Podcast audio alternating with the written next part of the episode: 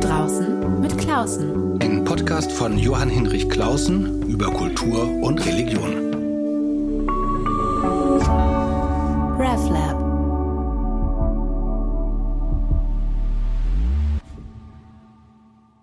Herzlich willkommen. Krieg in Europa. Und plötzlich stellen sich grundsätzliche Fragen ganz neu und alte Gewissheiten sind wie weggewischt. Was gibt jetzt eigentlich noch Orientierung, ethische Orientierung? Brauchen wir eine neue Lehre vom gerechten Krieg? Hat der kirchliche Pazifismus ausgedient oder gerade nicht? Dazu habe ich mir einen Gast per Zoom in meinen Podcast eingeladen, Roger Mielke. Er ist Militärdekan in Koblenz. Ich bin auf ihn aufmerksam geworden. Wir sind zwar Kollegen, haben uns aber nie so richtig äh, gesehen, aber er hat kürzlich einen sehr interessanten Text geschrieben äh, auf der Webseite der evangelischen Zeitschrift Zeitzeichen, die immer gut ist für eine aktuelle theologische Debatte. Jetzt sind wir per Zoom zusammen. Vielen Dank, dass Sie ja für dieses Gespräch bereit sind, Roger Mielke. Ja, danke. Ich freue mich, Herr Klausen. Ich hoffe, dass der Sound in Ordnung ist per Zoom und ich werde zwischendurch äh, bestimmt noch ein, zwei Mal ein bisschen husten, weil ich äh, den Rest von Corona mir aus dem Leibe atme. Aber um zu starten, weil nicht jeder weiß, was eigentlich ein evangelischer Militärdekan ist und tut, wollen Sie das mal kurz beschreiben, was eigentlich Ihre, Ihre Aufgaben sind? Ja, gerne. Ich äh, arbeite als Militärseelsorger hier in Koblenz an einer zentralen Bildungseinrichtung der Bundeswehr. Das ist das Zentrum Innere Führung. Innere Führung, das ist sozusagen das Leitbild äh, für die Soldatinnen und Soldaten in der Bundeswehr. Es ist sowas wie ein ethisches Bild, das dem äh, deutschen Soldaten, der deutschen Soldatin äh, sozusagen vor gehalten wird, nämlich gewissensgeleiteter Gehorsam, Staatsbürger in Uniform, lebendige Einbring Einbindung in die Demokratie. Es geht um eine ethische, um eine normative Grundhaltung, die Grundlage für den Soldatenberuf überhaupt ist. Und da spielt die Militärseelsorge auch äh, eine gewichtige Rolle, nicht als Legitimationsinstanz wie manche verdächtigen, sondern als kritisches Gegenüber, als ein Stück Zivilgesellschaft im Militär, die eben wichtige normative Grundhaltungen auch einbringt. Dann sind Sie ja mittendrin in den Debatten, die gerade laufen. Ich, der ich jetzt mit der Militärseelsorge äh, gelegentlich mal Kontakt habe, aber das nicht wirklich ein echter Arbeitsschwerpunkt von mir gewesen ist. Ich staune selbst über mich selbst und viele andere, wie in kürzester Zeit, natürlich durch die dramatischen Ereignisse, der russische Angriffskrieg in der Ukraine, sich Debatten drehen. Plötzlich werden ohne größere Debatten im ähm, Bundestag 100 Milliarden ähm, zur Verfügung gestellt. Äh, wo waren die eigentlich vorher? Und plötzlich ähm, ohne größere Debatten stehen alle Abgeordneten auf und fast alle und geben Standing Ovations. Ein Freund von mir hat musste sich darüber sehr wundern, äh, nicht weil er die Entscheidung falsch fand, sondern weil er sich über dieses plötzliche sich umdrehen so viele und manchmal ist das ja auch ein Impuls, den man bei sich selber hat, erfindet. Also von einer ähm, ja, sehr distanzierten Grundhaltung zur Bundeswehr, die eigentlich so typisch ist für die deutsche Gesellschaft, muss man schon so sagen, plötzlich äh, so eine Nähe. Wie haben Sie das eigentlich wahrgenommen, dass sich plötzlich ja diese Wertschätzung der Bundeswehr äh, äh, einstellt, die vorher nicht da gewesen ist? Wie wirkt das auf Sie? Ja, es ist in der Tat ja eine, ein dramatischer Wandel. Also über viele Jahre hatten die Soldatinnen und Soldaten ja so den äh, Eindruck, wir sind sowas wie die Schmuddelkinder der Nation, wenn es Sandsäcke zu befüllen gibt äh, oder nach der Flut im Ahrtal aufzuräumen ist, dann sind wir gerne gesehen. Aber in unserem Kerngeschäft, Soldatin und Soldat zu sein, da äh, sieht man uns am liebsten von hinten. Ganz interessant, in der Woche äh, nach dem Beginn des russischen Angriffskrieges äh, hatte ich ein Seminar mit äh, jungen Offiziersanwärterinnen, Anwärtern, 23, 24-jährig an der Universität der Bundeswehr in München ähm, Führungskräftenachwuchs äh, sozusagen. Ich unterrichte dort ein Seminar militärische Berufsethik und die fragte ich, äh, was macht das denn mit Ihnen jetzt? Und das war eine sehr ambivalente Antwort, dass sie auf der einen Seite sagten, also endlich wird anerkannt, dass wir wichtig sind. Ein bisschen wie bei einem Unternehmen, das ein Produkt produziert, das niemand benötigt und äh, wo sich auf einmal herausstellt, es gibt einen Markt dafür. Äh, äh, Sicherheit haben die anderen für uns produziert. Also Deutschland hat unter dem Schutzschirm der NATO, der USA gut gelebt und plötzlich merken wir, die Verhältnisse verändern sich. Äh, wir müssen Sicherheit selbst produzieren und das wertet die Soldatinnen und Soldaten auf. Das ist die, die eine Seite. Die andere Seite ist natürlich, dass man sich mit 23 oder 24 Jahren Gedanken darüber macht, wie wird das in zehn Jahren sein? Äh, was wird diesen Beruf prägen? Ähm, werden wir in eine neue Zeit auch militärische Auseinandersetzungen äh, hineingehen. Das ist also alles nicht ohne Beklommenheit. Und darin spiegelt sich in den Soldatinnen und Soldaten so manches, was, in, was wir in der Gesellschaft im ganzen Jahr erleben, diese Ambivalenzen, diese, diese Verunsicherung, ähm, so dass die Orientierungsmuster, an denen wir uns äh, äh, bisher ausgerichtet haben, nicht mehr so richtig funktionieren und wir zusammen die Richtung neu suchen müssen.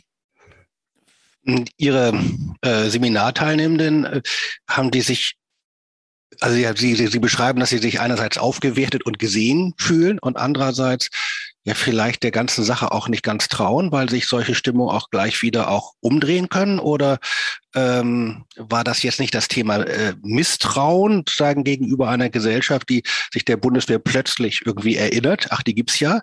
Ähm, oder eher die Frage wirklich, äh, wie soll das eigentlich mit uns werden? Was sollen wir hier eigentlich machen? Na, ich glaube, ähm, äh, nach dieser ersten Woche Krieg war, war der, der Schock doch noch so groß, dass man sagte, wir haben es hier wirklich mit einer Zeitenwende, wie der Bundeskanzler sagte, äh, äh, zu tun.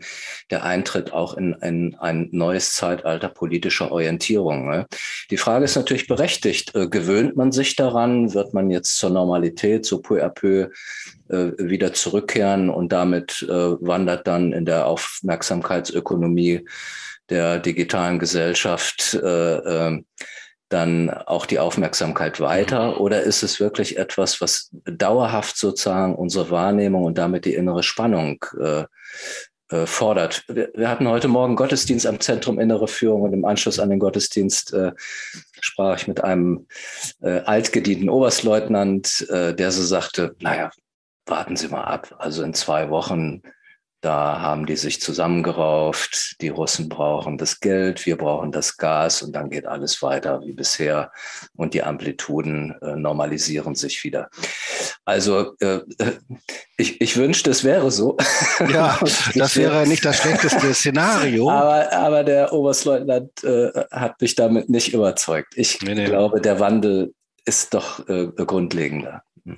Also ich erlebe es bei mir selber. Ich bin, also wie so die meisten in meinem Jahrgang und dann bin ich noch Theologe und nochmal der dritte, der dritte Sohn. Also ich musste nicht mal Zivildienst machen, ich war einfach fein raus ähm, und merke plötzlich bei den äh, Nachrichten, die ich aus der Ukraine, Ukraine wahrnehme, wie so Begriffe wie Mut und Wehrhaftigkeit und Tapferkeit und Heldentum mich irgendwie erreichen zu meiner eigenen Zerstörung, weil, weil dieses, diese Wehrhaftigkeit der Ukrainer schon heldenhaft ist und mich irgendwie auch irgendwie berührt und beeindruckt.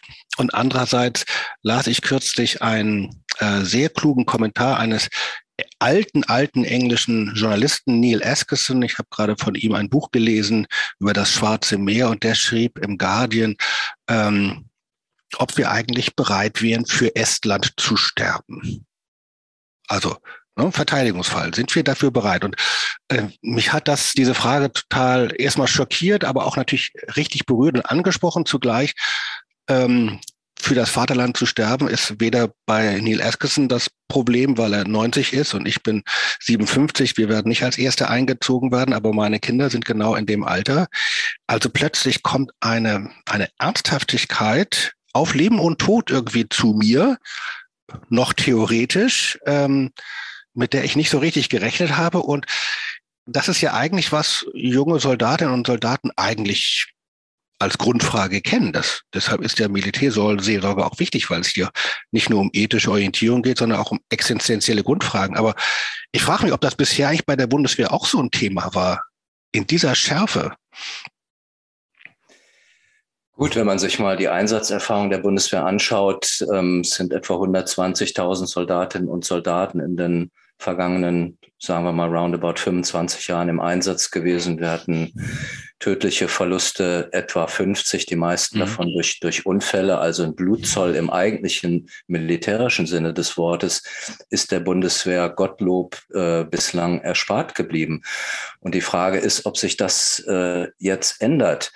Nun ist ja in einer postheroischen Gesellschaft von Herfried Münkler stammt ja die, diese Diagnose, dass wir uns einer, in einer solchen äh, befinden, gibt es doch auch noch äh, sozusagen Reservate der Tapferkeit.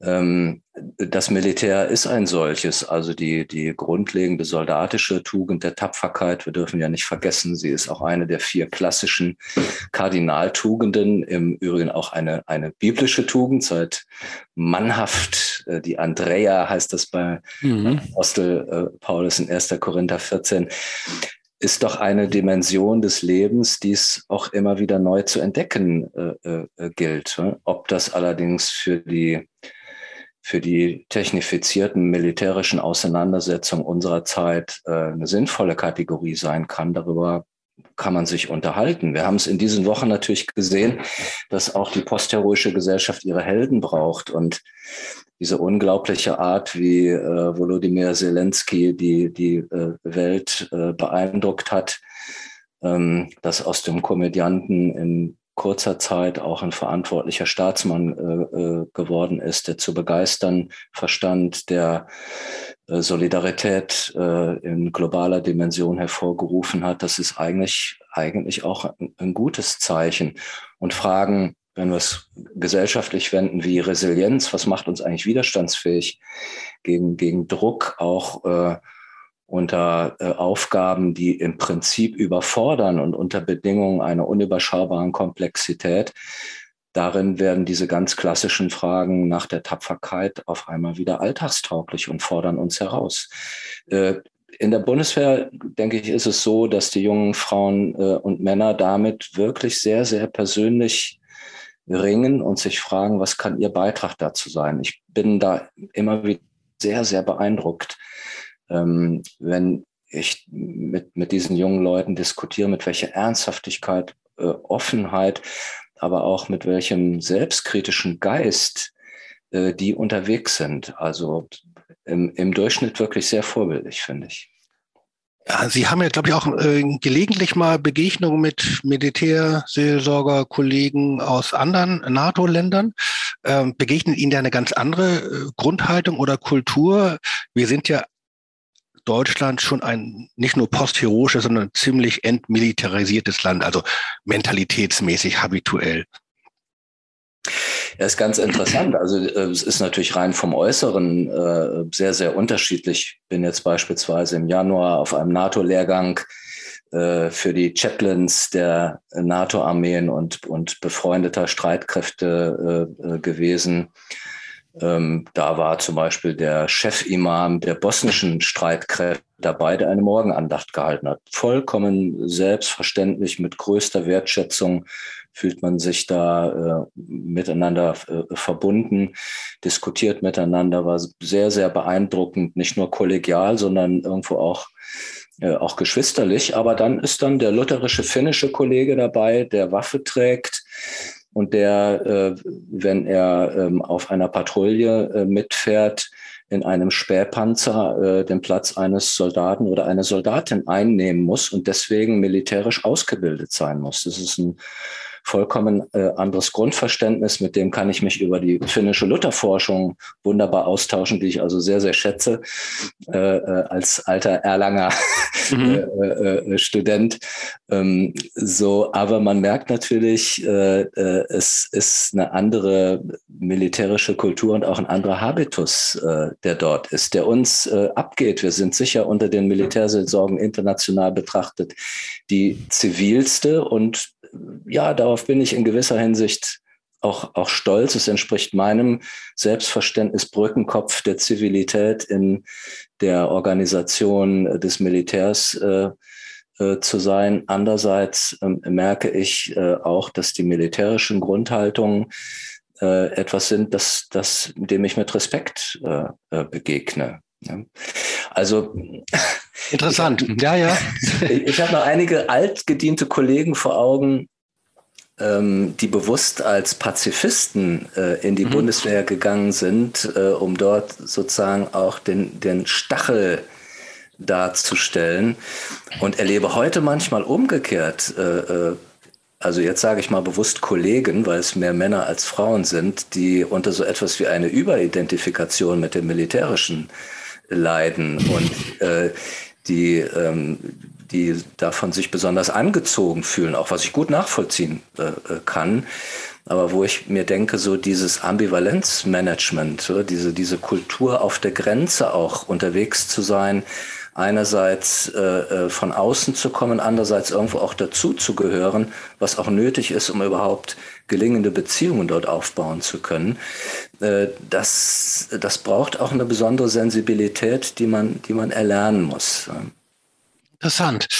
Vielleicht kommen wir mal ähm, jetzt auf Ihre eigentlichen Thesen, äh, die Sie geäußert haben, beziehungsweise auf aktuelle friedensethische Debatten, wo es ja genau auch darum geht, also Ambiguität, Ambivalenz, äh, Management beziehungsweise Sensibilität für unterschiedliche Argumentationslagen.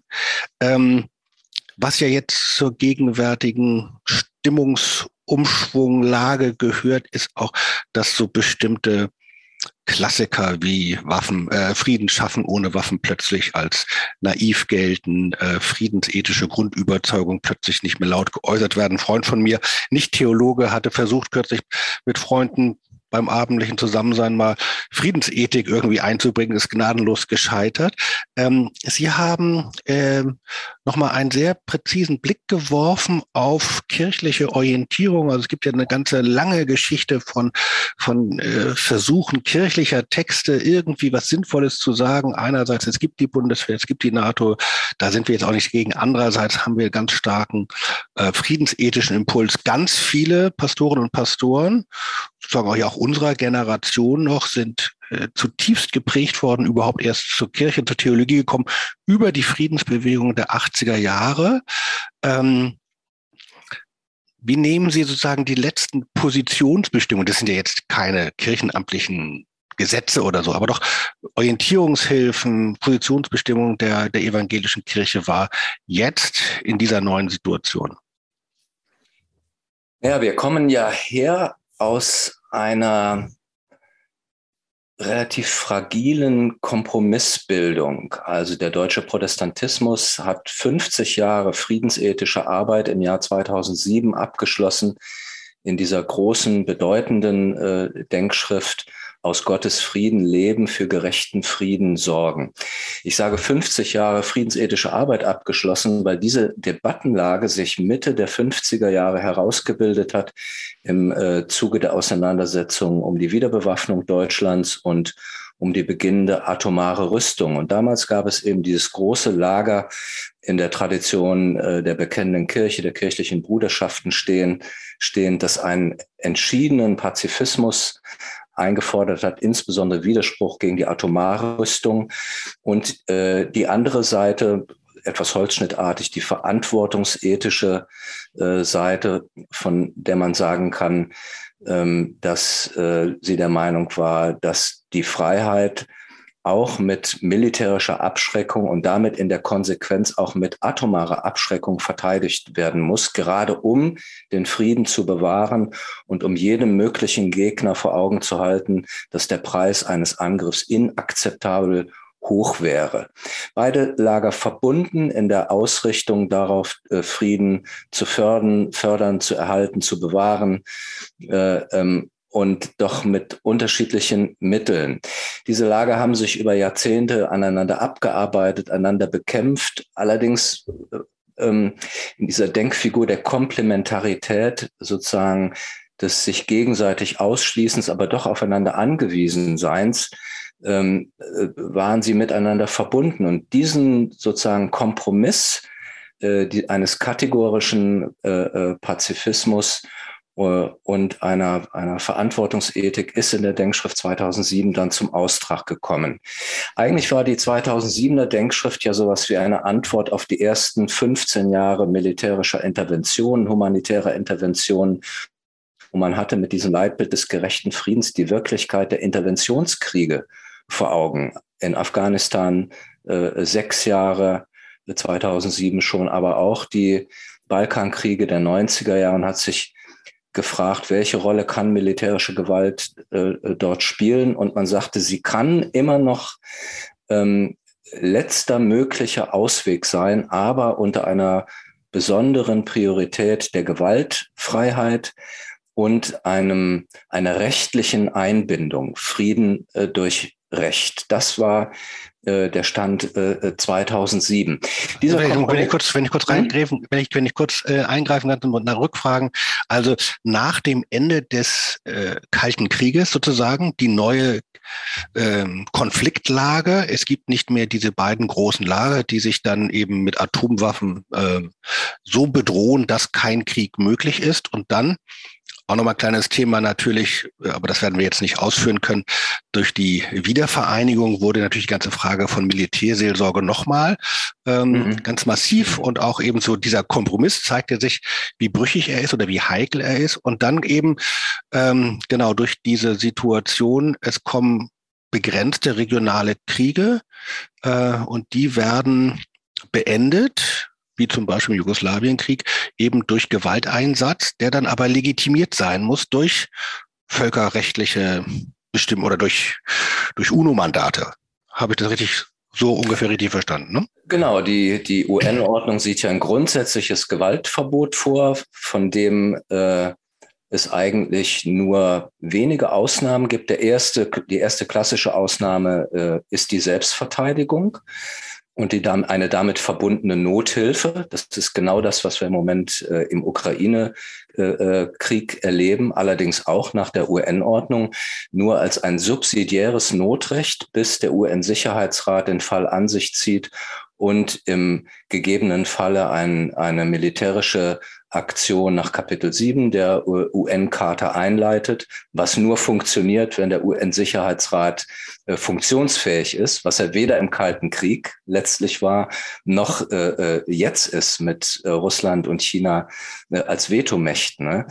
Ähm, das ist das zweite, die zweite Ausnahme vom Gewaltverbot, also militärische Gewalt auf Anordnung äh, des UN-Sicherheitsrates. So etwas war beispielsweise der Einsatz in Afghanistan, ist jetzt der Einsatz in Mali, also wo es äh, ein UN-Mandat gibt und die internationale Gemeinschaft stellt für eine äh, Peacekeeping oder Peace Enforcing äh, Intervention der militärische Kräfte zur Verfügung. Und die dritte Ausnahme, hochgradig umstritten, wäre im Vorliegen von genozidaler Gewalt eine internationale Schutzverantwortung, um äh, dem Genozid Einhalt zu gebieten. Auf diesem Ticket hat in gewisser Hinsicht ja jetzt äh, äh, Putin seine Kriegsfahrkarte gelöst, weil er die Suggestion erweckt hat, in der Ukraine würde von ukrainischen Kräften ein Genozid verübt und er müsste jetzt unilateral ohne Mandatierung des UN-Sicherheitsrats eingreifen. Man merkt, dass die Rhetorik dieser Formulierung auch in der Realpolitik sozusagen den Anschein von Rechtlichkeit ähm, äh, ähm, er, erzeugen soll. Und so ist also die Grundidee, dass militärische Gewalt rechtlich äh, ganz erheblich eingeschränkt äh, und begrenzt wird und nur als mandatierte militärische Gewalt überhaupt noch äh, plausibel wird. In dieses System hat sich dann ja auch die Bundeswehr äh, eingepasst, indem sie spätestens seit 2011 ähm, sich als ähm, Interventionsstreitkraft neu aufgestellt hat und zum Beispiel gesagt hat, für asymmetrische Interventionskriege brauchen wir keine Luftabwehr. Und sie hat seit 2011 ihre Takt, vor allen Dingen ihre taktische Luftabwehr äh, abgegeben was uns jetzt oder den Inspekteur des Heeres ja. äh, äh, zur Feststellung verleitet hat, dass wir vollkommen blank dastehen und uns in keiner Weise äh, gegen Angriffe auf, aus der Luft verteidigen könnten. Nochmal zurück, also ähm, 2007 äh, diese Denkschrift, die diesen äh, neuen Kompromiss, diesen Kompromiss neu aushandelt und formuliert. Wie ist es denn danach weitergegangen? Weil ich finde das insofern interessant, weil in der Öffentlichkeit in der medialen Öffentlichkeit immer so der Eindruck entsteht, äh, Protestanten, evangelische Kirche, das ist alles so Pazifismus, mehr oder weniger. Ähm, äh, dass doch dahinter aber doch relativ differenzierte Debatten gibt, auch hitzige Debatten gibt, wird nicht immer wahrgenommen. Deshalb finde ich nochmal interessant, ähm, die nächsten Schritte von Ihnen äh, dargelegt zu bekommen, damit man das besser versteht. Ja, ist eine spannende Frage. Ich würde sagen, hitzig ja, differenziert. Auch nicht immer. Differenziert nur in Grenzen.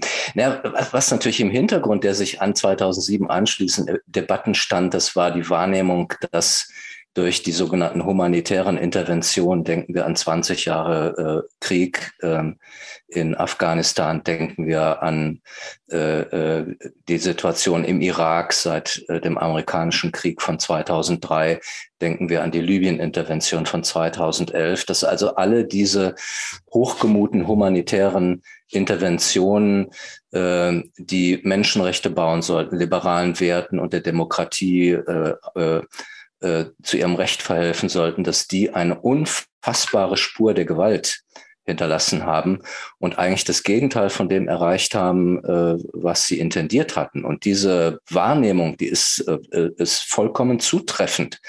Äh, mit dem Rückzug aus Afghanistan im Sommer 2021 ist diese Epoche nämlich eines liberalen Interventionismus zu Ende gegangen. Und innerhalb der Kirchen gab es ähm, eine beständige und mit der Zeit immer lauter werdende äh, Kritik, ähm, dass dieser Einsatz militärischer Gewalt letztlich nicht verantwortbar ist. Und ich würde sagen, vollkommen zu Recht. Das hat pazifistischen Kräften innerhalb der evangelischen Synoden äh, Auftrieb gegeben. Ähm, und man hat versucht, evangelische Friedensethik in Richtung eines grundsätzlichen Pazifismus weiterzudenken, wo ähm, man sozusagen diese, diese, ähm, diese Grundhaltung der Denkschrift, äh, militärische Gewalt als rechtserhaltender Gewalt, als rechtserhaltender Gewalt im extremen Ausnahmefall äh, nochmal hinterfragt und sagt, es kann eigentlich keine äh, kein, äh, keine Situation mehr gedacht werden, wo militärische Gewalt wirklich legitim ist. Man hat dabei an diese Szenarien mhm. in Interventionen gedacht und findet sich plötzlich in einer Welt wieder, wo plötzlich ganz klassische Landesverteidigung gedacht werden muss. Darauf ist diese pazifistische Friedensethik letztlich nicht vorbereitet. Und das ist es, was wir im Moment ähm, auch sehen ähm, wo äh, auch sehr grundsätzlich das Recht der Ukraine in Frage gestellt wird, sich überhaupt verteidigen zu, zu sollen, zu dürfen. Was ist der Preis der Verteidigung? Ähm, und die Frage gestellt werden, ist es eigentlich legitim oder ist es vielleicht sogar geboten, der Ukraine in Nothilfe ähm, äh, zur Hilfe zu kommen. Also das finde ich, wenn ich das so hm. kurz äh, rückfragen darf, das finde ich eine interessante Wahrnehmung. Das hatte ich jetzt nicht so im Blick. Also, dass äh, die der pazifistische Durchbruch äh, in kirchlichen Beratungen, jetzt bin ich auch schon so Militärjargon, äh, damit zu tun hat, dass dieser expansive Liberalismus, nicht? also wir machen Li Demokratiebuilding in anderen Nationen und dazu marschieren wir dort ein, das ist diskreditiert. Ähm, sozusagen diese Form von expansiven imperialistischem äh, Liberalismus, würden vielleicht manche sagen, das hat eben diese, diese Form von, von äh, militärischer Gewaltausübung äh, diskreditiert. Das hat die Möglichkeit gegeben, dass der Pazifismus, der ja auch schon ein bisschen geschwächelt hat, muss man ja sagen, zwischendurch, nochmal neu Auftrieb bekommen hat. Und nun aber geht es wieder zurück. Und eine ganz andere liberale Frage, grundliberale Frage stellt sich, jetzt weniger sozusagen, wie, wie bauen wir woanders Demokratien auf, sondern wo kann sich eine Demokratie verteidigen gegenüber einem hochaggressiven imperialistischen Aggressor? Wie wäre denn da Ihre Position? Grundsätzlich ähm, müssen wir akzeptieren, dass das Politische in immer nur in umgrenzten Gestaltungsräumen überhaupt funktionsfähig ist. Das heißt, ähm, die äh, ganz starke Fokussierung auf liberale, individualistische Freiheitswerte ist überhaupt nur plausibel, wenn sie im, in einem Horizont, in einem Kontext politischer Gemeinschaften gedacht werden kann. Ne? Ähm, und das sind natürlich Einsichten, die vor allem innerhalb der Kirchen ähm, doch äh, stark um, umstritten sind. Wir denken an äh, die Reflexion im Umfeld der großen Fluchtbewegungen, etwa nach 2015, ähm, wo ja, zumindest emotional oder habituell so Denkfiguren wie eine Welt ohne Grenzen, kein Mensch ist illegal, äh, No Borders Movement, ähm, äh, ähm, doch, wenn nicht argumentativ vertreten wurden, aber, aber doch eine gewisse Attraktivität hatten. Und da war nicht Vol Volodymyr Zelensky der Held, sondern äh, vielleicht Kapitänin Rakete, die eben diesem menschenrechtlichen Individualismus auch zum Durchbruch äh, verholfen hat. Und auf einmal finden wir uns äh, in, in äh, einem Kontext wieder, in dem Staaten Krieg führen, Staaten angegriffen werden und politische Gemeinschaften sich organisieren müssen, äh, um äh, Widerstand äh, zu organisieren.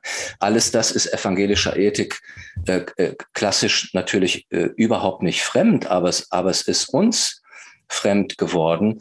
Und die Attraktivität pazifistischer Denkfiguren für evangelische Synoden lag darin, dass man solche Konfliktszenarien nicht mehr mitbedenken musste, weil wir in einem politischen Kontext gelebt haben, andere für unsere Sicherheit gesorgt haben und wir ganz gut davon gelebt haben, äh, dass unsere äh, Streitkräfte vor sich hin dümpeln, Manchen sind auch nicht funktionsfähige Streitkräfte äh, angenehmer als funktionsfähige äh, Streitkräfte.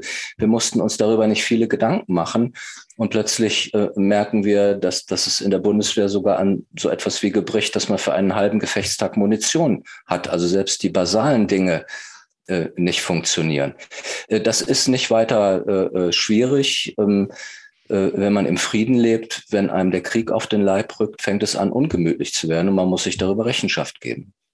Sie haben ähm, gerade das Wort Kontext äh, benannt und mir scheint, dass das für Sie eine zentrale Kategorie ist. Ich erlebe das, ich bin da wirklich nicht in diesen friedensethischen Debatten äh, im Detail drin gewesen. Ähm, das war nicht meine Hauptbaustelle, aber ich erlebe natürlich bei kirchlichen Debatten ähm, und auch bei anderen Debatten sozusagen in moralischen Milieus, äh, gibt es ja auch außerhalb der Kirche, dass äh, es viel zu sehr schnell geht auf hehre absolute Prinzipien und natürlich auch verbunden mit einer gewissen Emotionalisierung, dass aber die jeweiligen Kontexte äh, nicht immer gleich mitbedacht werden. Wäre das für Sie äh, nochmal, wäre das eigentlich Ihr Plädoyer, äh, unabhängig davon, was man jetzt im Einzelfall entscheidet, dass man grundsätzlich viel stärker bei diesen friedensethischen Debatten auf den jeweiligen Kontext äh, sich äh, konzentriert und fokussiert und ein bisschen Abstand nimmt von allzu absolutistischen ähm, ja, Proklamationen. Ja, also unser ähm, klassisches Leitbild des, äh, des gerechten Friedens äh, geht ja davon aus, dass es eine relativ homogene, rechtlich bestimmte Weltordnung gibt, in der ähm, die Akteure als Rechtsgenossen miteinander agieren, sich in einem gemeinsamen Rechtsrahmen verbunden wissen. Es ist letztlich eine, eine homogene Welt. Aber in dieser homogenen Welt leben wir nicht. Wir leben in einer Welt voller Konflikte, in der jetzt die eine Seite grundsätzlich die Rechtsgenossenschaft aufkündigt und sagt, wir melden uns aus diesem Rechtsverhältnis ab.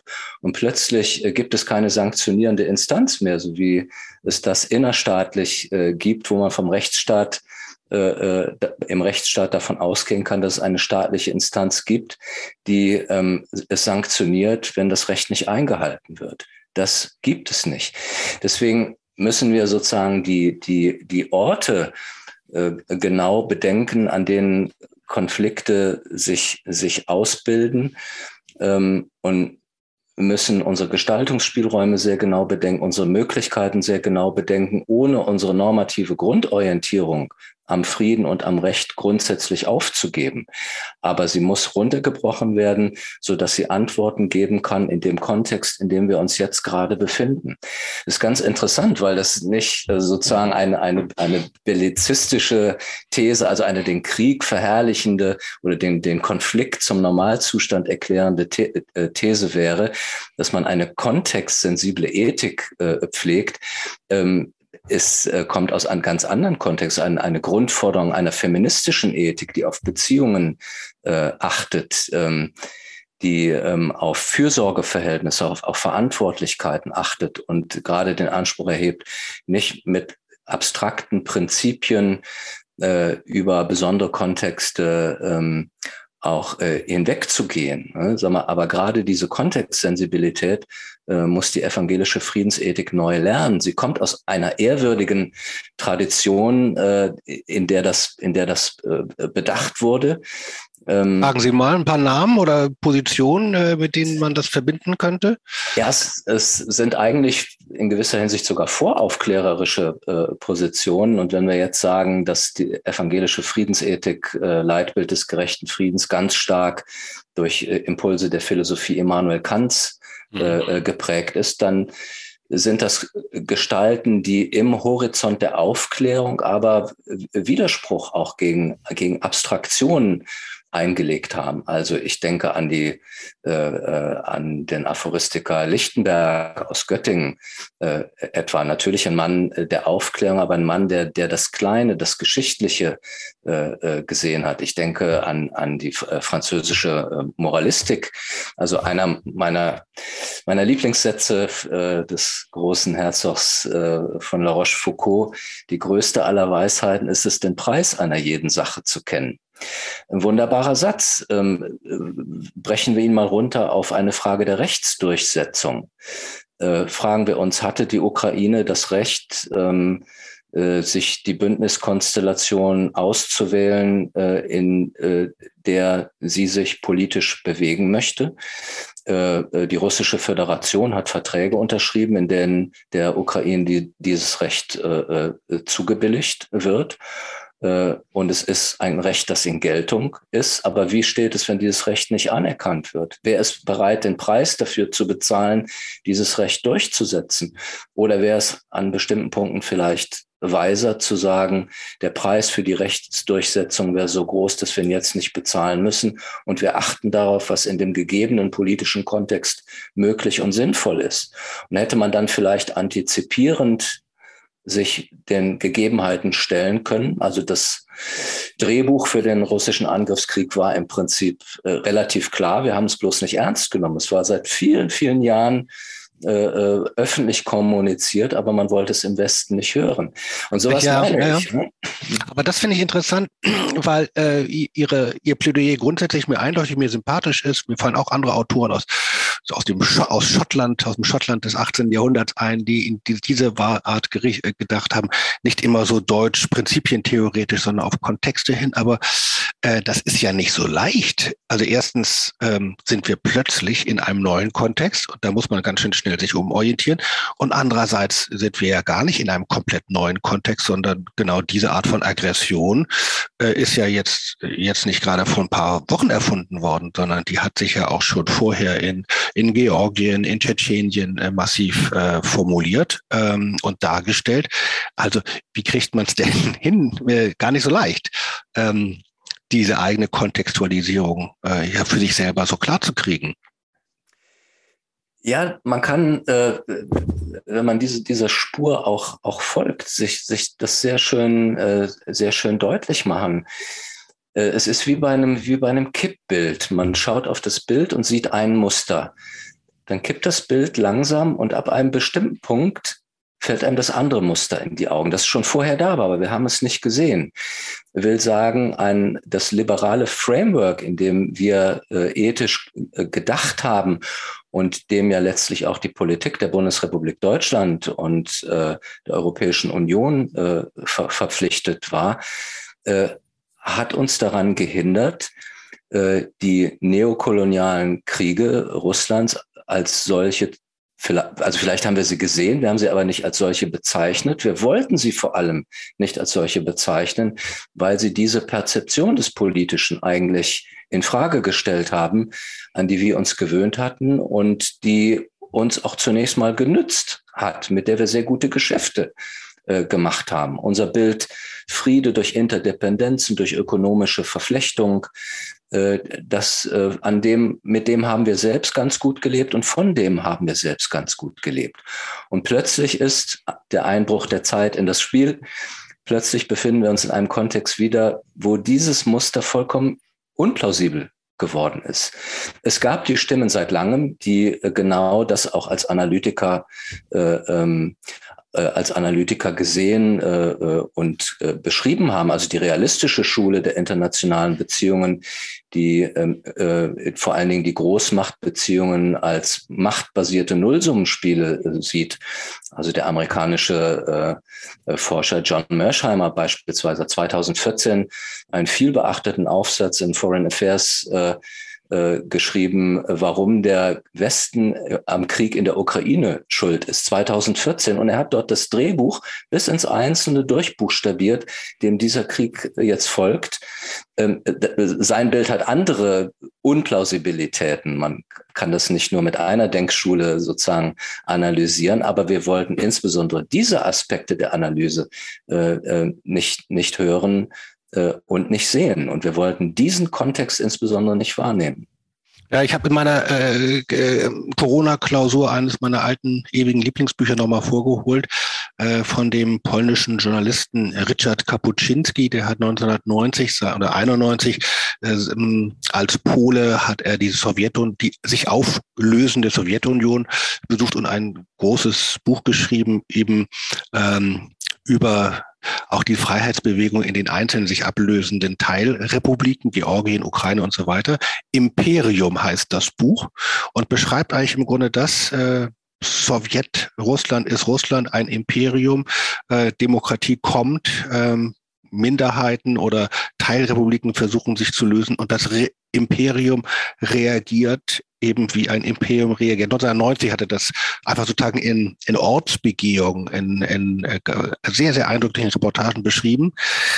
Was mich nochmal dazu geführt hat, zu überlegen, aha, äh, wie komme ich denn aus meiner eigenen Wirklichkeitsverengung? Wie kann ich denn eigentlich äh, die Kontexte so wahrnehmen, dass ich dann eben auch in der Lage wäre, ethische Prinzipien darauf anzuwenden? Eins hieße doch sicherlich wohl, auch eine alte Figur evangelischer Ethik, sich selber auch ein bisschen stärker zu misstrauen und der eigenen Weltwahrnehmung, äh, weil die eben sehr, sehr Interesse geleitet ist und vieles ausblendet und vielleicht doch nochmal mit mehr Interesse Stimmen aus anderen Ländern wahrzunehmen und zu hören. Ja, man, man muss sagen, dass wir insbesondere äh, auch, denke ich, im deutschen Protestantismus äh, relativ provinziell äh, unterwegs sind. Selbst unser Leitbild des gerechten Friedens in der Art, wie wir es ausgearbeitet haben. Also ich habe große Hochachtung davor, das muss ich jetzt wirklich auch mal betonen. Äh, Wolfgang Huber und Hans-Richard Reuter, äh, die diese Ethik entwickelt haben, äh, ganz ausgesprochen solide und mit einer hohen Plausibilität.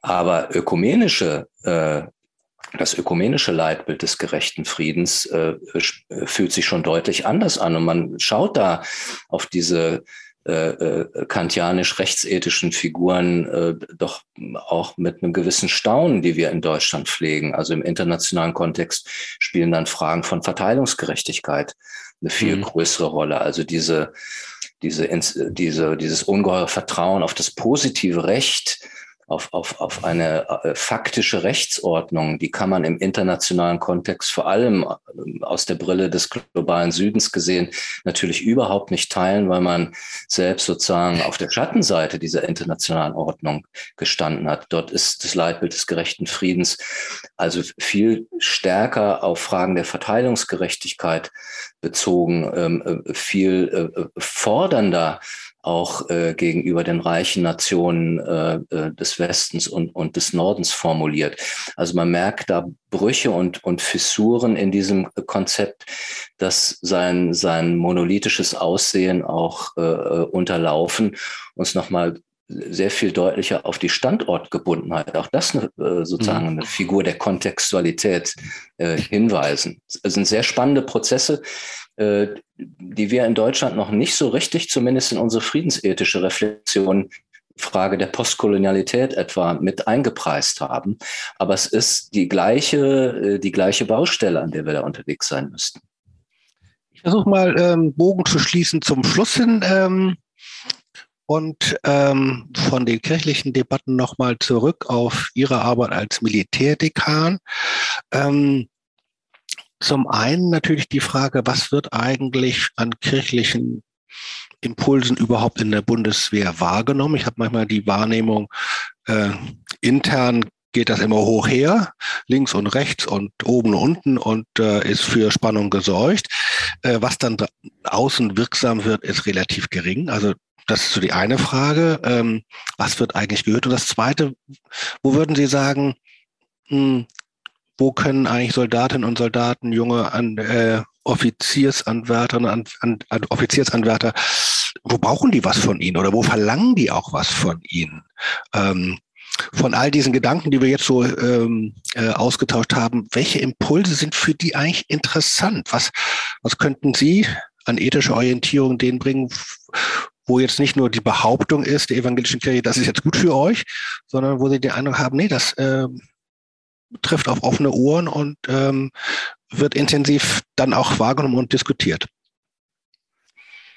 Also nach meiner Erfahrung haben Soldatinnen und Soldaten hohen Respekt vor der Arbeit der Militärseelsorger, ähm, weil sie eine Dimension in den militärischen Alltag einbringen, die sonst nicht vorkommt. Es können Identitätsfragen diskutiert werden. Wer bin ich als Soldatin, als Soldat? Was ist mein Wertekompass? Wofür stehe ich unbedingt ein? Wo spüre ich unbedingte Verpflichtung? Was ist eine Gewissensfrage? Äh, und selbst in einem säkular geprägten Umfeld fällt auf, dass die Sprache, die zur Verfügung steht, um solche Fragen überhaupt zu bearbeiten, in unserem kulturellen Kontext eine christlich geprägte Sprache ist. Und das ist etwas, was wir mitbringen, wenn wir auch als einzelne Akteure diese Sensibilität und auch den Bildungskontext äh, äh mitbringen in solche Debatten rein, äh, äh, dass wir sozusagen 2000 Jahre Erfahrung normativer Reflexion, erfahrungsgesättigt aussprechen können. Und zwar so geschmeidig, dass wir es in in die Problemhorizonte und in die Fragehorizonte der Soldatinnen und Soldaten reinsprechen können. Äh, das geht letztlich nur über, über Beziehungen, indem man äh, selbst vertrauenswürdiger Partner, vertrauenswürdige Partnerin ist. Äh, deswegen ist beim, beim mancher Kritik an Überidentifikation ist die Zugehörigkeit der Militärseelsorgerinnen und Militärseelsorger ein wichtiger Punkt, weil er Vertrauen ermöglicht. Und dann kann man Fragehorizonte einspielen.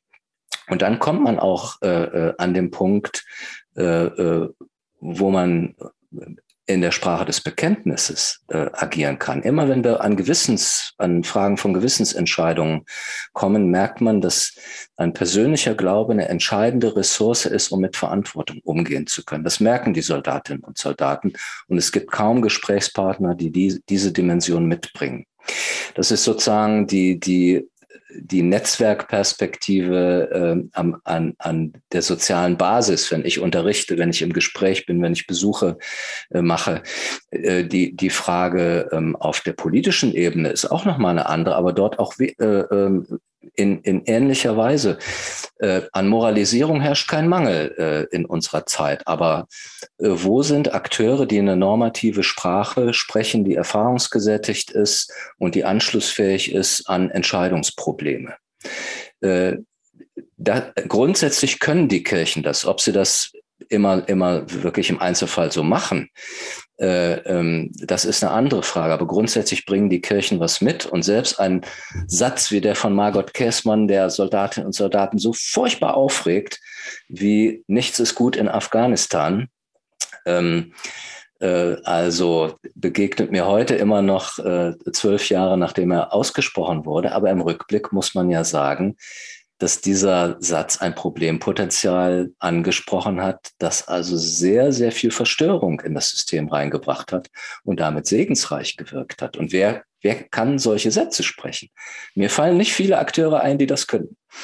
Dazu nur die lustige Geschichte, dass mein äh, alter, äh, leider schon verstorbener Vater zufälligerweise äh, in der, im Gottesdienst war, als diese Predigt gehalten wurde von Margot Käsmann und er das mich am nächsten Tag anrief und das und recht, doch ziemlich konservativer Herr, ich will es mal sagen. Ähm, ähm, und überzeugtes äh, CDU-Mitglied und so, also wirklich kein Pazifist ähm, und hatte diesen Gottesdienst erlebt und hatte diese Predigt und fand alles wunderbar. Und die Skandalisierung des einen herausgelösten Satzes, die äh, hatte er natürlich in dem Vollzug des Gottesdienstes gar nicht so wahrgenommen. Mhm. Ähm, aber das Interessante ist natürlich, äh, dass es dann auch eine solcher Spitzensatz äh, nur funktionieren kann, wenn er dann tatsächlich in einer irgendwie gearteten Art von Beziehung auch ausgesprochen wird. Also dann sind wir aber schon wieder bei einer ganz normalen pastoralen Begegnung, in der dann manches möglich ist, wenn das Vertrauen da ist. Das ist dann vielleicht nichts für die große Öffentlichkeit, aber dann doch für die alltägliche Arbeit äh, in der Bundeswehr als Militärseelsorger. Also definitiv, ja. Ich meine, das ist die Basis äh, von allem. Äh, ich würde sogar sagen, dass das ein ekklesiologisches Prinzip ist, also das Bild der Kirche äh, äh auch, auch, im, auch im politischen Raum äh, äh, deutlich zu machen. Also ich meine immer zu merken, wenn es an die Grundfragen des Zusammenlebens geht. Also im Englischen gibt es ja die schöne Unterscheidung Politics, Policy und Polity. Mhm. Die, die Polity-Fragen sind die Grundlagenfragen dessen, was das Gemeinwesen zusammenhält. Äh, da hat die Kirche als einer der wenigen Akteure mit, mit großer Reichweite, mit gesamtgesellschaftlicher Reichweite, mit Systemreichweite viel zu, zu sagen, wenn sie den Mut hat, äh, es auf den Punkt zu bringen. Wenn sie Politics macht, äh, dann wird es schwierig. Ja? Ähm, aber deswegen würde ich sagen, selbstbewusst an dieser Stelle stehen und die eigene Rolle im politischen Raum äh, einnehmen. Das heißt nicht, dass man immer Zustimmung äh, empfinden wird. Wir sind auch ein Stachel. Äh, ähm, da sind mir die alten pazifistischen Militärseelsorger äh, manchmal wirklich sehr, sehr kostbare Brüder. Ich kenne einige von ihnen, äh, die in diese Debatten ihr Leben reingehauen haben und auch das respektieren. Mhm. Soldatinnen und Soldaten sehr, wenn sie merken, da ist, ein, da ist keine Ideologie, sondern da steht ein lebendiger Mensch aus Fleisch und Blut dahinter, der sich das was kosten lässt. Und das verbindet sie, also ihr eigenes Berufsethos mit diesem Ethos. Vielen Dank. Das äh, war ein schönes, reiches Gespräch, ganz vielfältig. Äh, ich habe trotzdem noch die Hoffnung, dass der Oberstleutnant recht haben möge, aber äh, ich weiß es nicht. Ich glaube aber, äh, für all das, was passiert, und das ist noch völlig unabsehbar, waren das sehr interessante orientierende Gedanken. Vielen Dank, lieber Roger Mielke, und alles Gute, viel Glück und viel Segen für Ihre Arbeit. Dankeschön, Herr Clausen. Hat mir auch sehr viel Vergnügen gemacht. Alles Gute Ihnen.